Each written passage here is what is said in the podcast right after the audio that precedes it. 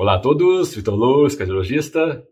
Pessoal, quando a gente fala sobre a doença das artérias do coração, a gente sabe que aquele indivíduo, por exemplo, que infelizmente há uns anos atrás teve um infarto do coração e vamos supor que não foi socorrido a tempo, não conseguiu um tratamento efetivo, ele está com uma cicatriz importante aí no músculo do coração, certo? E aí o coração não tem aquela potência, aquela força de contração igual ele tinha anteriormente ao episódio de infarto do coração. E aquilo pode prejudicar a sua qualidade de vida. Por quê? Ele pode ficar mais cansado aos esforços, correto?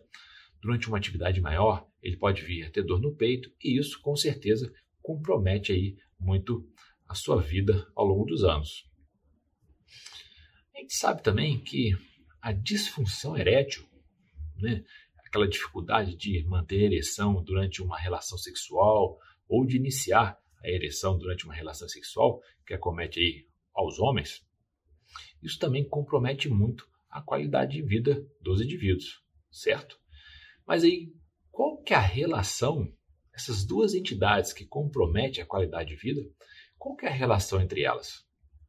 É o seguinte, que um dos principais mecanismos de disfunção erétil nos homens é doença nas artérias ali do pênis, correto?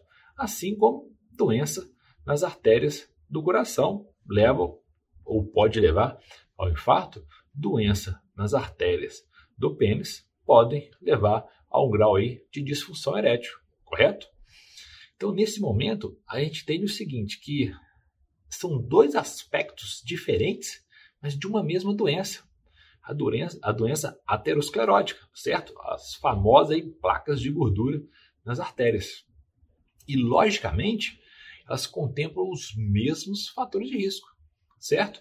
É aquele indivíduo hipertenso, diabético, tabagista, obeso, sedentário, entre outros fatores de risco. Os mesmos fatores de risco para doenças das artérias do coração também são fatores de risco para doenças das artérias penianas.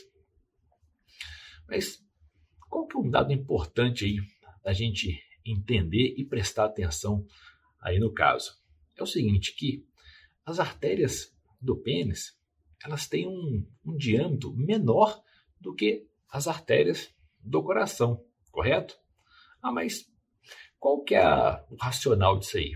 O racional disso aí é o seguinte, que talvez uma placa de gordura que tem na artéria do coração pode não dar sintoma, mas uma placa de gordura que tem na artéria do pênis, por, por ela ter um diâmetro menor, ela pode dar sintoma. Então, nesse momento, vem aquele raciocínio.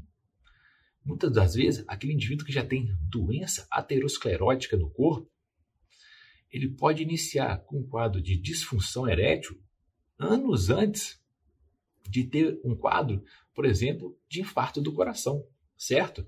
Os sintomas relacionados à disfunção erétil podem preceder, vir, antes dos sintomas de angina, de dor no peito, de quem chama de insuficiência das artérias do coração, correto?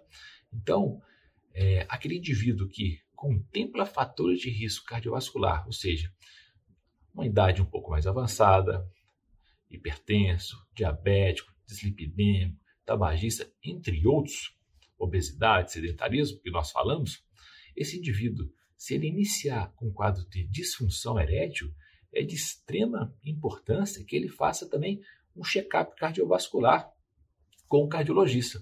Não apenas que ele vá ao urologista, mas que ele faça um check-up com o cardiologista. Por quê? A gente quer, de certa forma, anteceder um, um diagnóstico aí, é, antes de um possível evento cardiovascular. Pegar aquela doença que está no início, que não tem obstrução importante nas artérias do coração e tentar de forma agressiva tratar para estabilizar a doença. Lembrar que a gente consegue estabilizar as doenças, a doença da artéria do coração e também melhorar bastante o quadro de disfunção erétil com apenas um tratamento, logicamente, em conjunto. Tá certo? Então essa é a dica. Valeu, grande abraço. Tchau, tchau.